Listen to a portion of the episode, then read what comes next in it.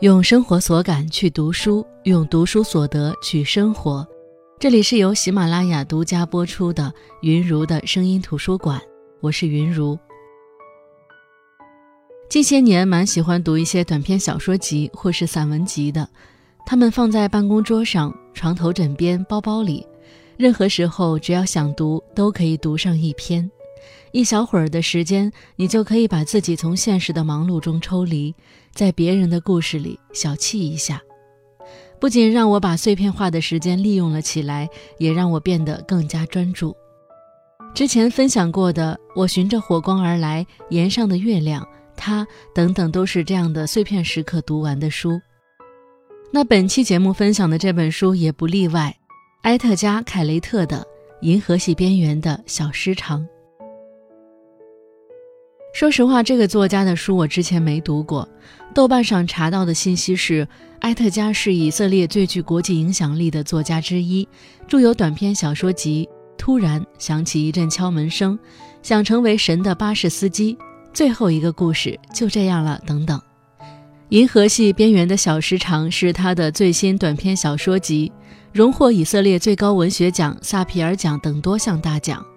这本小说集的故事常常发生在奇异、灼热和欢腾的事物交汇的十字路口。他笔下的人物与之搏斗的是父母和家庭、战争和游戏、烟酒和蛋糕、记忆和爱。这些故事从来不会抵达通常预期的结局，但总是能带给人惊喜、快乐和感动。初次读他的小说时，就感觉到与众不同。他的故事发生在很多平凡人的身上，像是清酒，入口清凉浅淡，但是经得起慢慢回味。虽然故事总是戛然而止，但仅仅是描写的那几个镜头与画面，刻画出的人物与故事，却足以隽永。第一个令我印象深刻的故事叫《一刻之缺》。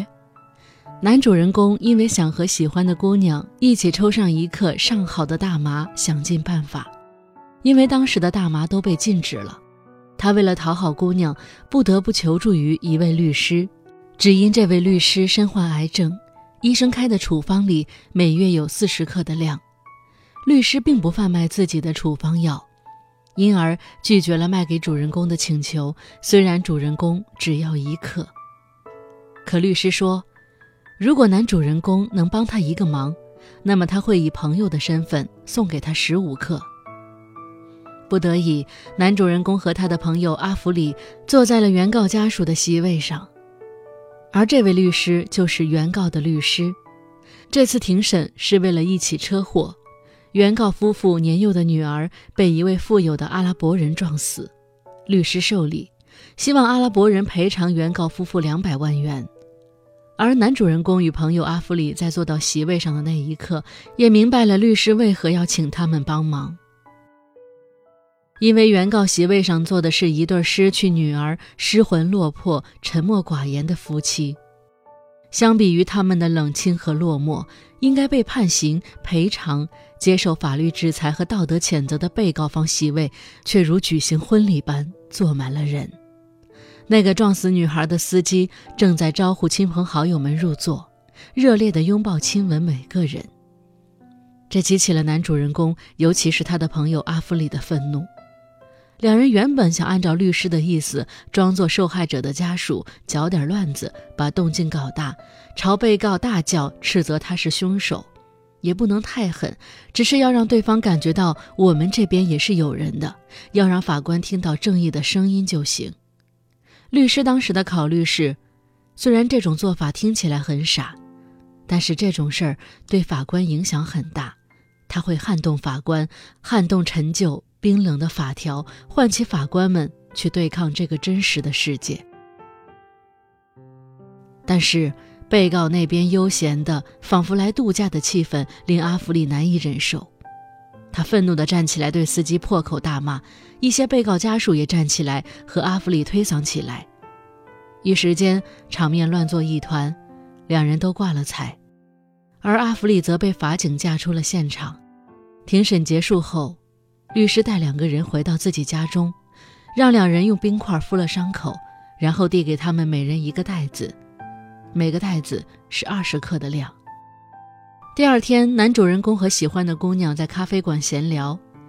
当姑娘问起他的脸怎么了的时候，男主人公只是勉强笑着说：“是去朋友家的时候摔倒了。”那一刻，男主人公突然不想理会自己口袋中的那个原本想要和姑娘一起分享的东西，而是慢悠悠地聊起了他之前一直想带姑娘看的电影。故事也在这里戛然而止。其实说不清楚这个故事到底哪里吸引人，只是觉得很温暖。也许是男主人公的那位混混朋友阿弗里在庭审上的仗义直言，也许是那位律师的稳重温柔，或者是那对夫妇的憔悴消落，又或许我们在那个故事当中能感受到的真实与温暖。律师的做法也许只是想让他辩护的受害者家庭得到应有的赔偿。只是想让他的辩护方胜利，但是他能想到这样的办法，也是得益于他对人性的洞察。普通人即使再没有思想，再没有学识，哪怕如主人公这样的人，虽然不懂法律，心中也有对公序良俗的敬畏。他们知道什么是好，什么是坏，什么是善，什么是恶。在他们的国家，吸食麻醉药物是犯法的。但一个撞死了小姑娘的人。居然不犯法。书中还有几个小故事，也带着讽刺与极其强烈的反转效果。其中一篇是一个患有早衰症、命不久矣的男孩安托万。安托万的名字是他喜爱的女孩给他起的，孤儿院并没有给他名字，而他最大的梦想是通过孤儿院的考试，然后和自己喜爱的女孩一起离开孤儿院。在为数不多的生命里，找到梦里梦到的原野，度过余生。而在他最后一次考试失败，策划逃出孤儿院时，却发现孤儿院其实是一个克隆人机构。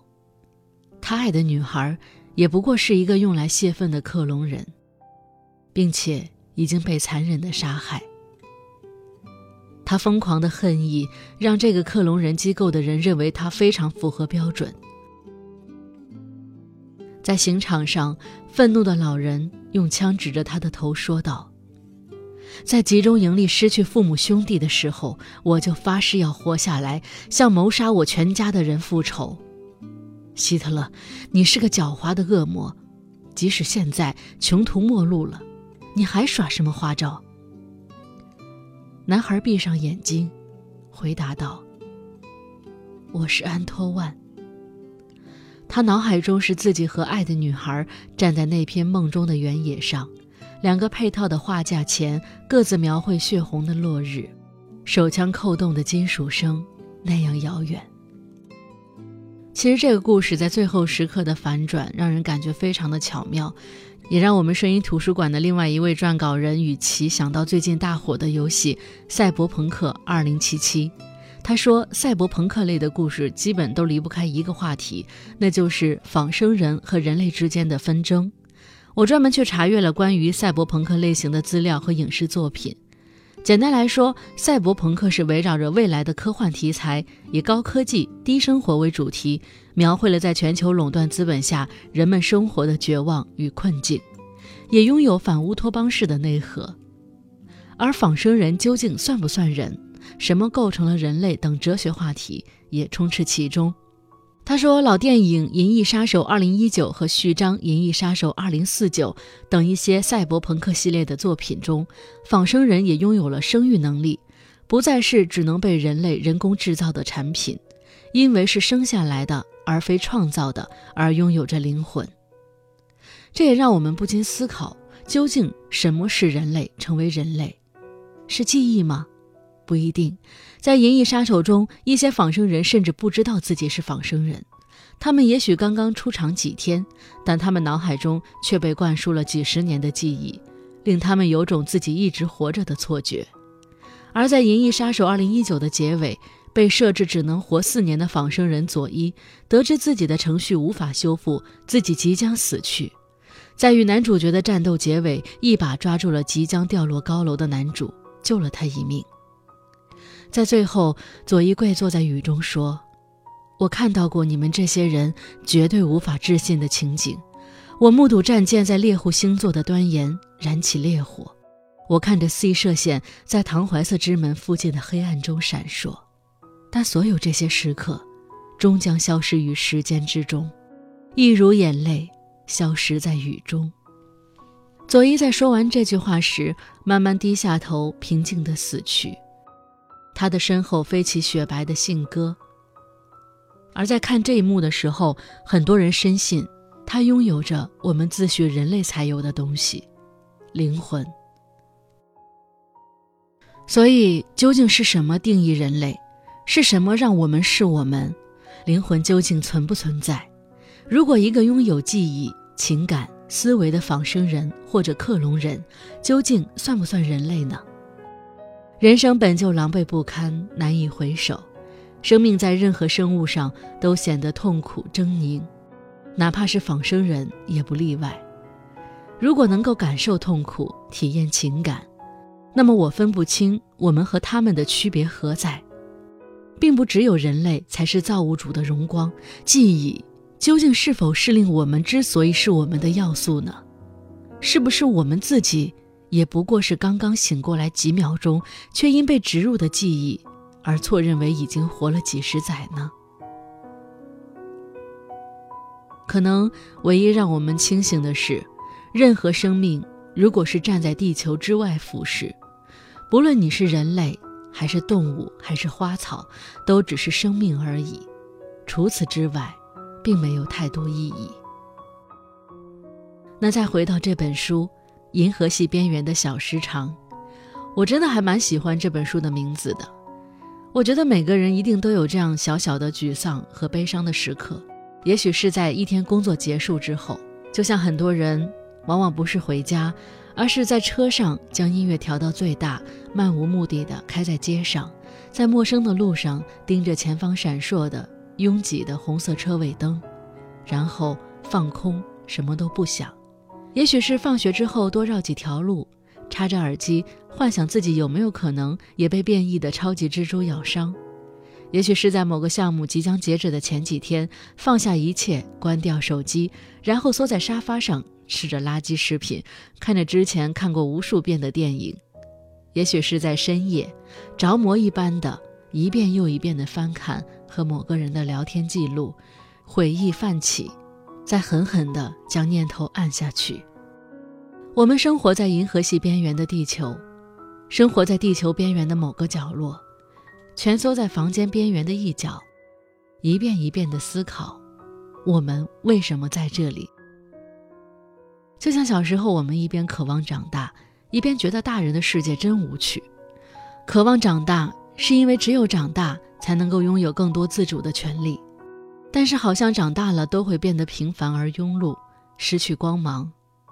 也许的确如此，在日复一日的工作中隐忍妥协，然后带着浑浊不清的眼睛，走在几十年如一日的路上，忍受着日复一日的焦躁和一点点的绝望，仿佛永远没有尽头。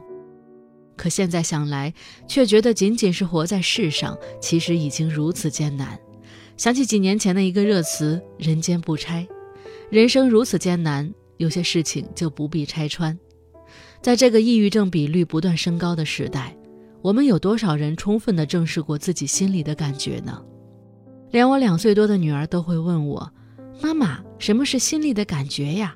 我们又有多长时间没有好好和心里的那个自己对话了呢？倾听她的抱怨，安慰她的不甘心，正视她的愤怒。而不是一味的忽视和压抑。听过一个故事，一个精英人士家中无比富足，早年留学国外名校，做出过一番事业，后来爱上了极限运动，在一次活动中似乎是无意放开了一根安全绳索，险些酿成大祸。后来调监控时发现是故意为之，在被家人强行送去进行心理辅导的时候，心理医生判断，他不是喜欢极限运动。他是想要在一次事故中寻得死亡。很多人都有想要斩断一切的某个瞬间，那种不是因为悲伤或者绝望、抑郁或者痛苦，而是真正的理智又平静的想要离开的瞬间。这本书的名字《银河系边缘的小时长》，听到名字你会感到一种无比灿烂的孤独与自由。死去的人永远死去，他们的一切无论好坏，也永远定格在他们生命的最后一刻。想起某个哲学家的观点：人在某种意识的层面是永生的，因为我们永远不会意识到死亡，我们的意识只停留在我们活着的时候，我们只能意识到活着，所以从这个观点来看，我们也永远活着。所以，人生的意义，活着的意义。也许我们总在探寻，但是也不必常常放在心上。偶尔泛起的孤独与失常也是正常的，毕竟每个人都有这样脱线的时刻。只有有这样的时刻，我们才能真正停下手中的一切焦虑、疲惫、强忍，能够想起我们真正的个体是带着天然的孤独的。在这样的时刻，我们去想一些平常看起来无用的问题，而正是这些无用的问题。让我们感受到生命与活着的喜悦和安宁。云如的声音图书馆，本期分享的图书是埃特加·凯雷特的《银河系边缘的小时长》。我是云如，我们下期再见。